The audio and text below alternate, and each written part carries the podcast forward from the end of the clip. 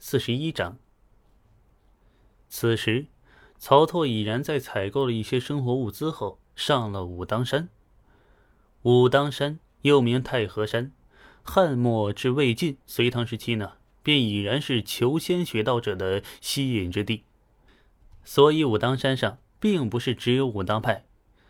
在张三丰在这里传道之前呢，便已经是许多寻仙修道的人的这个隐居的避世之所。当然，因为没有一个统一的大派坐镇此处，所以山上的道观大多数占着一个小的地方，立下一方窄小天地，自成一派，又有了别样自如。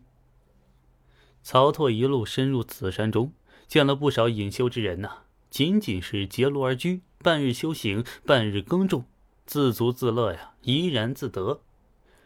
也有一些人却是在沽名钓誉。学那些什么那个姜太公一渭水，诸葛隐于南阳，期待有一日会有达官显贵前来请他们出山。至于是否有真本事，便仁者见仁，智者见智了。一路进山，曹操对自己接连使用了几十次鉴定术，每一次鉴定的结果差别都不大。因为时刻贯通大周天的缘故，身体数据一直在增长，速度且不慢。但是最关键也是最重要的悟性却没有得到加持。或许是我想错了，张三丰的悟性提升只能通过追逐其本性，将本性扩大，而不能通过契合其原本的某种轨迹而达到同等效果。唉，曹操有些说不出的失望。剑种之行本就不太顺意，如今上了武当山，依旧只能是白跑一趟啊！哼。在山里转了三四天啊，见了不少山中的清修之士。这些人中，通晓武学者甚少，便是会，也只是一些简单的这个健身强体的功夫，多数与山中的一些野兽搏斗历练出来的。如此不免让曹操有些失望，只是就这样下山离去，难免有些不甘心。站在武当天柱峰顶，眺望着远处的云海浮沉。曹操正想着心事儿，杂念四起，却突然听到远处有担柴的老道正在高歌。歌曰：“啊，大道无情，生于天地；大道无情，运行日月；大道无名，承养万物。吾不知其名，强名曰道。夫道者。”有清有浊，有动有静，天清地浊，天动地静。虽然唱的是很跑调啊，也听不懂在唱什么。此为呢，太上老君说长清净经，历来是道家经典啊，道人必学典籍。曹操本就是知道此篇呐，少林寺藏经阁里不仅有此篇，且还有数种注解过的孤本。虽然和尚庙里藏道经啊，说起来有些古怪，其实并不稀奇。佛家本是外来的，想要融入本土呢，自然要花费些功夫，取长补短。这么多年来，佛与道与儒，首先是先秦的诸子百家，早就已经是相互掺杂，你中有我，我中有你。除了核心经义之外，外在表象实则难以分得清清楚楚。藏经阁不至于藏着一整个道经。却也将一些经典的道儒典籍收录。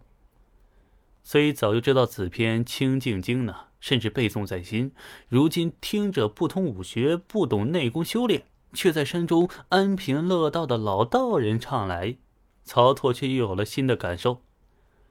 渐渐不觉沉溺其中，心中与老道人迎合背诵。一阵山风吹来，清凉之意如灵鸡灌顶，恍惚间。曹拓像是窥见了这山峦起伏、云雾缭绕之间，又是另一番自然景象。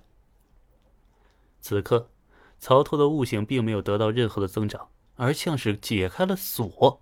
啊，不错，曹拓从未真正的完全领会与理解过高达一百五十点的悟性究竟有着什么样的奇妙与妙处。想想看啊，一般来讲，即使只有七八十点悟性，再有比较丰富的积累，就可以进行自创武功。当然，优劣各有不同了。曹拓悟性足足高出了一倍呀！难道只能创造武功上更加方便一些吗？虽然也很厉害啊，但是还不够。属性点的增加可不是一个平行状态，而是不断向上攀爬的状态。数值越高，整体带来的影响就越大。还是拿悟性举例吧，五十点悟性和五十一点悟性没有多大区别，对吧？啊，都只是捉人之姿。但是八十九和九十点悟性的区别，可能就会幻化出一个一般天才，一个是妖孽了。一百五十和寻常的八九十点究竟有着什么样的差别？曹拓真的懂了吗？曹拓此刻听到了很多声音，但是却并不嘈杂，好像风正在他的耳边低语，云正在空中排列组合出各种神奇的文字。花鸟鱼虫都在表达着他们的快和与苦闷，而脚下这座大山呢，这样的沉稳，却将古往今来的无数事都如投影一般照进曹拓的心潮。大周天与小周天的贯通，真的化为了一座桥梁，带着浓郁佛家气息和九阳真气，此时在曹拓的身体里自然的拐了个弯儿，然后朝着一种更加自然饱满的姿态转变。这样的转变啊，未必超过九阳神功的威力，却一定更加适合曹拓。世上本来就不存在什么无敌神功，只有无敌的人。就像原本的张三丰吧，以九阳残篇为基础，完整的武当九阳功啊，这其实已经不差了。再加上其上推出的纯阳无极功，也绝不弱于九阳神功，只是因为九阳神功更对症张无忌而已。一只鸟雀飞来。落在曹操的肩膀上。你好，你好。鸟儿似乎在这样对曹操说道。曹操转过头看着鸟儿，回应道：“ 你好啊，我叫翠翠，我叫翠翠。”鸟儿似乎只会说这些，或许是他简单的思维赋予不了他太多复杂的内容，而曹操呀，却与这鸟不断交流着，反反复复的介绍自己，直到鸟儿渐渐灵活，开始说第三句话。你是张三丰，你是张三丰。